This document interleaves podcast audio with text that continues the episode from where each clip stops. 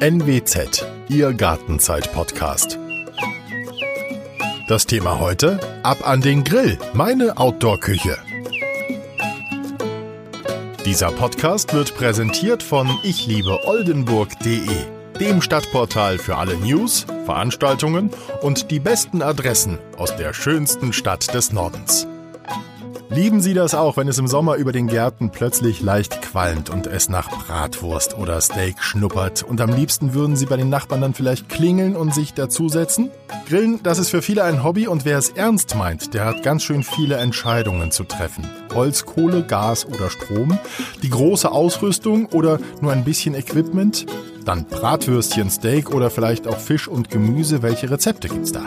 Auf diese Fragen weiß einer ganz genau Antwort und zwar Stefan Rosskamp aus Oldenburg. Er grillt seit einigen Jahren vor der Videokamera und hat seinen eigenen Kanal bei YouTube. Wer ihn sucht, er nennt sich dort Grillblitz. Herr Rosskamp ist uns heute zugeschaltet und wird uns in die Geheimnisse des Grillens einweihen. Ich freue mich, dass er da ist und sage Hallo Herr Rosskamp, willkommen im Gartenzeit-Podcast der NBZ. Ja, hallo. Schön, dass ich hier sein darf.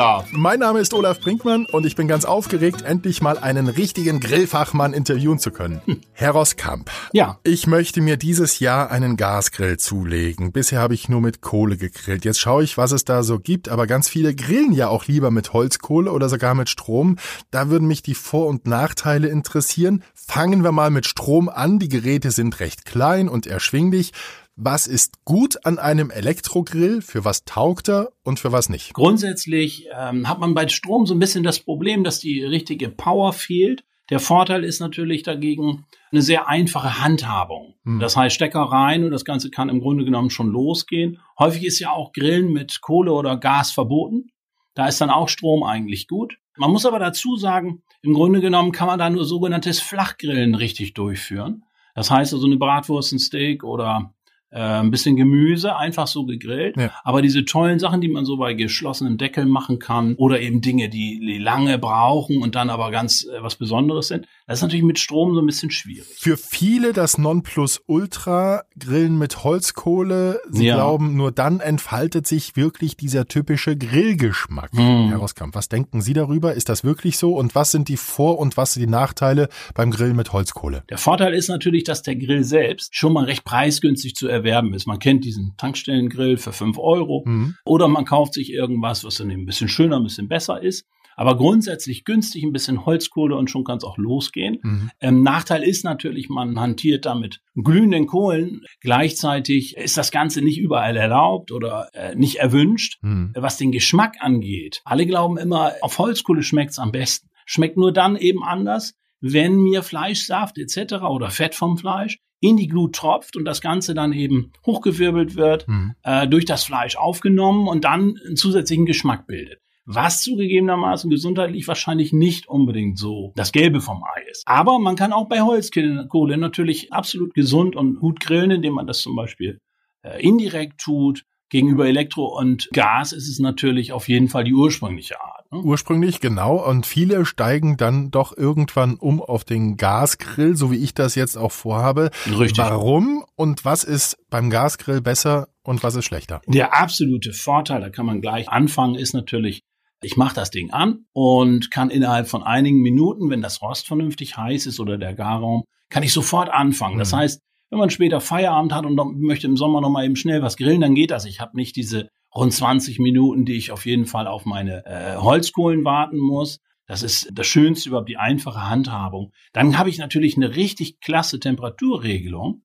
Das heißt, ich kann bei Geflügel mit weniger Hitze arbeiten, bei Fisch mit noch etwas weniger Hitze. Mhm. Wenn ich aber ein Steak machen will, dann gebe ich richtig Feuer und erziele natürlich tolle Ergebnisse mit einem Gerät. Eigentlich kinderleicht. Bei Holzkohle zum Beispiel muss ich dafür schon so ein bisschen ja, ich sag mal, mich reinfuchsen und so ein bisschen das Grillgerät kennen etc. Dann ist natürlich der Trend, dass man heute auch sogenannte Longjobs macht. Das heißt also irgendwie Fleisch bei kleinen Temperaturen ganz, ganz lange gart, um dann irgendwie, ja, so ein leckeres Pulled Pork zu haben oder ein Brisket vom Rind oder so. Das sind so diese neuen modernen Dinge, die hier in Europa Fuß fassen, die eigentlich äh, fast immer aus den USA kommen. Mhm. Von daher sind die, die Vorteile zusätzlich vielleicht auch noch der Umweltaspekt ein bisschen äh, dass wenn ich das Gas verbrenne, dass es relativ sauber ist. ist das Ganze eigentlich, ja, jetzt sehr ideal für jedermann, wenn ich das machen darf. Nachteil ist vielleicht, dass ich zum Beispiel hohe Anschaffungskosten habe in der Regel. Also ich kann nicht wie beim Holzkohlegrill eben genannt, was für fünf Euro in der Tanke bekommen, sondern das geht dann irgendwie los. Ja, wenn man Glück hat, vielleicht bei 150 Euro oder so, dass man irgendwas hat und geht natürlich nach oben hin, äh, auch in astronomische Höhen. Man fängt meistens mit einem einfachen Grill an im Gasbereich und schraubt sich dann doch immer wieder hoch. Ne? Wenn ich mir jetzt einen Gasgrill kaufen will, worauf sollte ich achten? Weil wer schon mal im Baumarkt oder in einem anderen Geschäft war, der weiß, die Auswahl ist ja absolut gigantisch. Ja, ne? absolut. Also wo, absolut. woran, woran erkenne ich jetzt einen, einen guten Gasgrill und woran einen nicht so guten? Hm. Also im Grunde genommen muss man sich merken, dass Materialstärke eine ganz wichtige Komponente ist. Das heißt, wenn das Ganze wackelig ist und aus dünnem Material, dann habe ich im Grunde genommen schon so ein bisschen nicht, vielleicht nicht das, was optimal ist. Es hilft ja nichts, wenn ich jetzt wenig Geld ausgebe, aber nach ein, zwei Jahren ist das Ding schon nicht mehr zu benutzen. Hm. Zumal Sie äh, wissen müssen, dass bei den meisten Grills, gerade im Gasbereich, technologisch das Ganze so funktioniert, dass die Gasflamme selbst eigentlich das Grillrost erhitzt hm. und dieses Grillrost die Hitze sehr, sehr stark speichert und dann an meinen Stick etc. abgibt. Dadurch bekomme ich praktisch ähnliche Power wie bei einem Holzkohlegrill. Ansonsten würde das gar nicht so gut funktionieren. Und wenn dann die Roste sehr dünn verarbeitet ist, dann leiden die Gasgrills meistens unter dem Problem, dass äh, immer dann, wenn sehr viel äh, wirklich Power gebraucht wird, diese nicht unbedingt da ist. Mhm. Ja, also Materialstärke ist, ist auf jeden Fall ein Punkt. Dann sollte das nicht wackeln. Man muss eben darauf achten, dass die Prüfzertifikate da sind. Man muss dazu sagen, in Deutschland ähm, ist das nicht so das Risiko. Vielleicht muss man dabei Online-Käufen ein bisschen aufpassen, wenn man irgendwas in, in Holland bestellt oder so, dass man nicht irgendwelche Gaskomponenten hat, die eigentlich gar nicht für unseren Markt gemacht sind. Ja, aber ansonsten, äh, man bekommt sehr schnell ein Gespür, wenn man sich einfach mal so verschiedene Modelle anguckt und nicht nur im Baumarkt, sondern vielleicht auch mal beim wirklich beim Fachhändler, dass man einfach mal so sieht, in welche Richtung das geht und was das richtige Produkt ist. Jetzt ist es geschafft und der Kauf ist gemacht. Was muss ich denn beachten, wenn ich noch nie mit ähm, Gasgrill gearbeitet habe, wenn ich den jetzt zum ersten Mal in Betrieb nehme? Gut, also das Wichtigste ist, um schnell zusammenzufassen, nachdem man das Ding nach Bedienungsanleitung aufgebaut hat, dass man die Dichtigkeit der vorhandenen Gasleitungen überprüft das macht man mit ein bisschen äh, Spüliwasser oder sowas. Ja. Man bepinselt praktisch die Leitung und guckt, ob da irgendwo Blasen kommen. Und wenn das nicht so ist, dann ist das dicht. Und ansonsten muss man nochmal eben nacharbeiten. Das ist aus Sicherheitsgründen das Wichtigste eigentlich bei der ersten Inbetriebnahme. Der nächste Punkt ist der erste Start. Dafür muss man auf jeden Fall den Deckel öffnen. Mhm. Ja, das heißt, man man ähm, startet ein Gasgrill eigentlich immer mit geöffnetem Deckel. Damit sollte vorher oder das Gas sich sofort zünden, äh, sollte vorher Gas ausströmen, dass man nicht das Problem hat, dass der Deckel sich anhebt beim Entzünden und man irgendeine Stichflamme hat. Das ist auch so, so ein, äh, ein ziemlich wichtiger Punkt eigentlich. Gewöhnt man sich sehr schnell dran. Und das nächste ist bei der ersten Inbetriebnahme, dass man diesen Grill ausbrennt oder freibrennen nennt man es auch.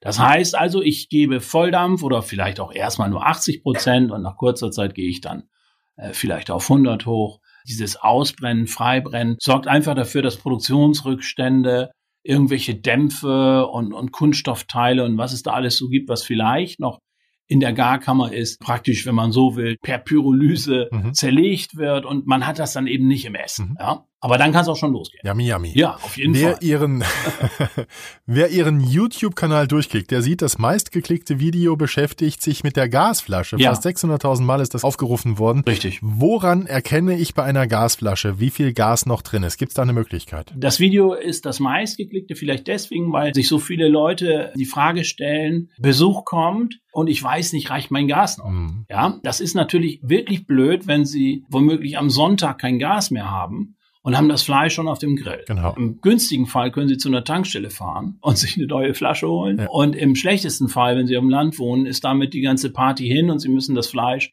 im Backofen äh, oder auf dem Herd weitergaren. Also der erste Tipp von meiner Seite, wenn ich schon, ich sage einfach mal zwischen 150 und 500 Euro für meinen Gasgrill ausgebe, dann sollte ich auf jeden Fall das Invest nicht scheuen und mir zwei Flaschen holen. Ja, das ganze Ding ist nicht besonders teuer. Aha. Dafür haben sie aber, sind sie immer sehr entspannt. Trotzdem kann man es ein bisschen an der Flasche erkennen, beispielsweise durch Wiegen. Ja, eine Kofferwaage hat jeder. Das sogenannte Tara-Gewicht ist auf der Flasche, es ist aufgedruckt. Das heißt, ich weiß genau, wie viel ich von diesem Gewicht abziehen muss, mhm. weil das Eigengewicht praktisch genannt ist auf der Flasche. Mhm. Und in dem Augenblick weiß ich, wie viel Kilo Gas ich noch habe. Ah, ganz einfach, ne? Der beste Weg eigentlich. Jetzt gehen wir noch mal zur Kohle. Ja. Ich habe jetzt jahrelang, um nicht zu sagen jahrzehntelang, mit einem Kohlegrill gegrillt. Wenn ich da im Geschäft stand, habe ich oft gedacht, was nehme ich denn jetzt mit? Kohle oder Briketts, mm, billige mm. oder teure Ware? Mm. Ähm, was, was ist besser? Was ist Ihr Favorit? Holzkohle hat den entscheidenden Vorteil, dass Sie verkohlte Holzstücke einsetzen. Das Tolle daran ist, Sie wissen im Grunde genommen, was drin ist. Da sind keine Klebstoffe drin, äh, hat was sehr Ursprüngliches. Entwickelt große Hitze, allerdings nur über einen kurzen Zeitraum. Das heißt, so nach 15 Minuten, 20 Minuten ist schon der Zenit überschritten und die Temperatur geht gewaltig runter. Mhm. Wenn Sie jetzt mal diese Eierkohlen, also Briketts, äh, die Sie eben genannt haben, mhm. ansehen, da ist die Temperaturkurve interessanter. Sie brauchen ein bisschen länger zum Entzünden. Mhm. Manchmal stinkt's auch ganz fürchterlich von irgendwelchen Klebstoffen oder was auch immer da jetzt gerade so drin ist. Der Vorteil ist aber, dass das Ganze sehr, sehr lange glüht. Sie können also deutlich länger grillen als mit Holzkohle. Äh, Nachteil wiederum, ich persönlich ziehe ehrlich gesagt Holzkohle vor, weil ich weiß, was drin ist und ich möchte vielleicht genau diesen diesen ursprünglichen mhm. äh, Charakter haben und nicht unbedingt diese Eierkohlen, wo man am Ende vielleicht nicht weiß, welcher Klebstoff so verwandt mhm. wurde. Anzünder. Ja. Es gibt ja alles Mögliche. Es richtig. gibt Flüssiganzünder, richtig, Paraffinanzünder, richtig. Geräte mhm. wie den Luftleiter, Kamine, Heißluftpistole, Anzündgranulat und so weiter und so fort. Was, alles Mögliche. Was ist wirklich gut? Womit würden Sie Ihre Grillkohle anzünden? Ich kann nur sagen, diese, das hat vielleicht jeder schon mal gesehen. Es gibt so Anzündkamine. Das ist so wie so ein Stück Rohr mit einem Griff dran.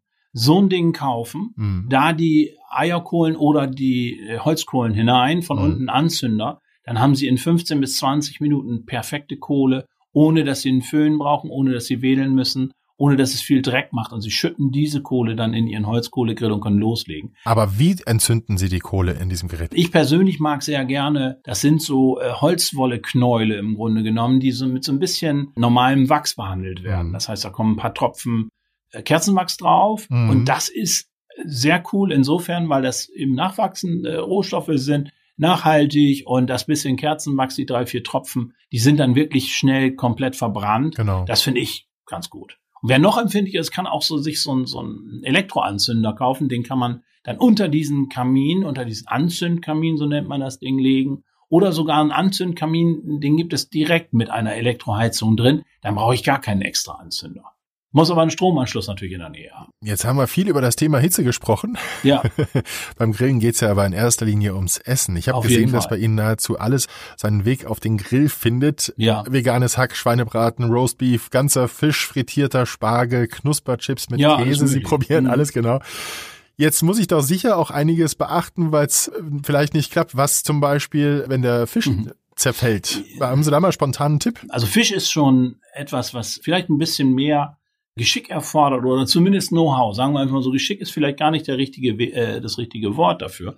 Das Problem, was man bei Fisch hat, ist, hat man übrigens auch häufig bei Fleischgeschichten, ja. dass das Ganze am Rost kleben bleibt. Man ist dann ungeduldig. Sie legen zum Beispiel auch ein, äh, irgendwie ein, Steak auf den Grill ja. und man ist dann ungeduldig, ungeduldig und möchte unbedingt umdrehen und reißt dann praktisch die Fleischfasern auseinander und reißt das Stück vom Grill und alles ist irgendwie kaputt. Das ist was, ja, was so ganz typisch ist, wenn man mit der Sache anfängt. Und dazu muss man einfach sagen, ähm, abwarten. Das heißt zum Beispiel, wenn das Steak eine entsprechend vernünftige Stärke hat, ich sage jetzt einfach mal drei, dreieinhalb, ruhig auch gerne vielleicht sogar vier Zentimeter stark ist, ähm, dann können Sie so lange warten, bis es ganz locker vom Rost abgeht sich also selber löst, wenn Sie so wollen. Sie können es ganz locker mit der Zange umdrehen. Ja. In dem Augenblick haben Sie nicht das Problem, dass irgendwie das Ding jetzt übergart wäre oder sonst was. Sie können es dann wenden und auf der anderen Seite genauso lange warten, bis Sie es wieder vom Rost losbekommen. Und dann können Sie auf die richtige sogenannte Kerntemperatur warten. Das heißt, dass das Ding auf den Punkt gegart ist. Beim Fisch ist das natürlich jetzt wieder so ein bisschen schwieriger, weil durch die, durch die gewissen Eiweiße etc neigt Fisch eben extrem dazu, auf dem Rost kleben zu bleiben. Da muss man sich vielleicht anderer Hilfsmittel äh, bedienen, wie zum Beispiel der einfachste und bekannteste Trick ist im Grunde, man legt unter diesen Fisch oder unter das Fischstück irgendwelche Zitronen- oder Limettenscheiben, mhm. sodass praktisch das Stück Fisch gar nicht so richtig mit dem Rost in Kontakt kommt. Eine Möglichkeit, die man sicherlich anwenden kann. Die nächste Möglichkeit ist, man geht bei und streicht den Fisch oder das Stück Fisch mit irgendeiner Substanz an, dass das Ganze nicht ein, dass das Ganze nicht so festklebt. Ähm, viele nehmen da Öl etc. Bei mir hat sich herausgestellt, der beste Weg ist tatsächlich Mayonnaise zu nehmen. Mhm.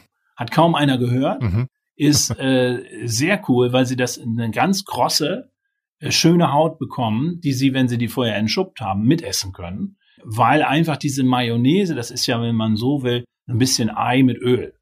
Und diese Kombination in dieser, in dieser emulsionsartigen Konsistenz ist ein super Trennmittel und schmeckt am Ende auch noch knusprig und gut mit dem Fisch zusammen. Das heißt, sie haben auch keine geschmackliche Beeinträchtigung. Das klingt ja nach einem großartigen Geheimtipp. ja, das ist, das ist wirklich nicht weit verbreitet und äh, bringt ihnen selber die wirklich die Begeisterung, weil sie den Fisch endlich so bekommen, wie sie sich den immer gewünscht haben, nämlich vom Außen von beiden Seiten knusprig und von innen trotzdem optimal gegart. Also ganz, ist echt super. Habe ich ein Video drüber. Herr Rauskamp, wenn ich Pizza, da denken die wenigsten dran. Auch Pizza kann man, äh, kann man auf dem Grill machen oder aber Schweinebraten. Jo. Das geht ja aber auch nur mit äh, speziellem Zubehör. Was nutzen Sie da, um das machen zu können? Wenn Sie jetzt eine Pizza machen wollen beispielsweise, dann gibt es einen Pizzastein. Der sorgt dafür, dass Sie von unten eine schöne mhm. Hitze haben, eine gleichmäßige Hitze. Und vor allem, wenn Sie die kalte Pizza auf den Stein legen, mhm. dann geht eben die Temperatur nicht sofort runter, weil der Stein eine gewisse Dicke hat. Und wenn Sie so wollen, die Wärme der Flamme vorher vernünftig gespeichert hat. Mhm. Das heißt, von oben halten Sie die Temperatur über den Deckel mhm. und von unten halten Sie die Temperatur über den Stein selbst. Schweinebraten? Ja, Schweinebraten, da kann man, gibt's denn so Edelstahlschalen dafür. Da legen Sie den Braten zum Beispiel auf Ihr Gemüse und äh, grillen das Ding dann, so dass sie den Saft vom Fleisch im Gemüse haben für eine super Soße zum Beispiel. Mhm. Seitenkochfeld ist wieder das nächste Thema, was sie bei einem äh, Gasgrill in der Regel dabei haben, selbst bei den preiswerteren. Da können sie auch eine kleine Soße ziehen, was die meisten nicht machen. So schwer ist das alles gar nicht. Man muss dazu sagen, ich bin auch kein Koch oder sowas, äh, sondern ich habe mir das Wissen über viele, viele Jahre angeeignet. Mhm. Es macht aber eben einfach wahnsinnig Spaß. Was ist, jetzt kommt's, was ist Ihr absolutes Lieblingsgericht, wenn Sie grillen? Also es klingt vielleicht ein bisschen blöd, aber wenn ich eine sehr gute Bratwurst habe, Aha. mit einem Stück Weißbrot dabei, also wie, wie Toastbrot, bloß eben ein bisschen besser, ja. und einem ehrlichen Senf dazu. Ich mag das unheimlich gerne. Jetzt sind wir alle satt? Letzte Frage. Egal, ob wir uns für Strom, Gas oder Holzkohle entscheiden, das große Futtern ist irgendwann ja doch vorbei und jetzt haben wir den Salat, alles muss gereinigt werden. Haben Sie da noch den ultimativen Tipp für uns? Wie kriegen wir alles wieder blitzeblank sauber? Man muss gar nicht unbedingt so den blitzeblank Reiniger haben. So ein Grill wird abgewischt. Man geht einfach bei und bürstet im Grunde genommen das Grillrost ab, wenn wir jetzt mal beim Gasgrill bleiben, das kann man einfach tun, indem man den Grill nochmal voll aufheizt. Ja. Dann geht mit dieser Pyrolysefunktion, also praktisch mit dem zu Staub verwandeln von irgendwelchen Ablagerungen etc., reinigt sich das ganze Ding von innen im Grunde von selbst. Beim Kohlegrill ist es natürlich eine andere Sache. Da muss ich irgendwie die Roste ein bisschen reinigen. Das ist wichtig. Die kann ich auch über Nacht, äh, über Nacht einfach zum Beispiel ins Gras legen, ein bisschen Zeitungspapier drüber, äh, einen Schluck Wasser und am nächsten Tag kann ich das so sauber machen. Beim Elektrogrill kann ich in der Regel das Rost rausnehmen und in den Geschirrspüler stellen und die Angelegenheit ist erledigt. Herr Rosskamp, ja? wir sind am Ende. Ja. Vielen, vielen lieben Dank für all die tollen Tipps. Sehr gerne. Ich bin mir ziemlich sicher, dass der Grill bei mir in diesem Sommer noch mal etwas häufiger laufen wird. Ja, das vielen, vielen Dank. Gerne. Jetzt lassen Sie uns noch einen Blick auf die nächste Gartenzeit-Folge werfen. Da erfahren unsere Hörer von einem neuen Projekt im Oldenburger Schlosspark. Wer möchte, der kann dort als freiwilliger Rosen schneiden, den Rhododendron düngen oder seine Lieblingsblumen pflegen. Schlossgartenleiterin Trixie Stalling verrät uns dann, wie Ehrenamtliche künftig dort mit anpacken. Bis dahin besuchen Sie uns gerne auf unserem Internetportal nwzonline.de slash Gartenzeit oder schauen Sie auf unserer Facebook-Seite vorbei. Und wenn es Ihnen heute wieder gefallen hat, empfehlen Sie uns gerne weiter oder unterstützen Sie uns mit einer guten Bewertung. Wir freuen uns. Bis zum nächsten Mal, Ihr Olaf Brinkmann.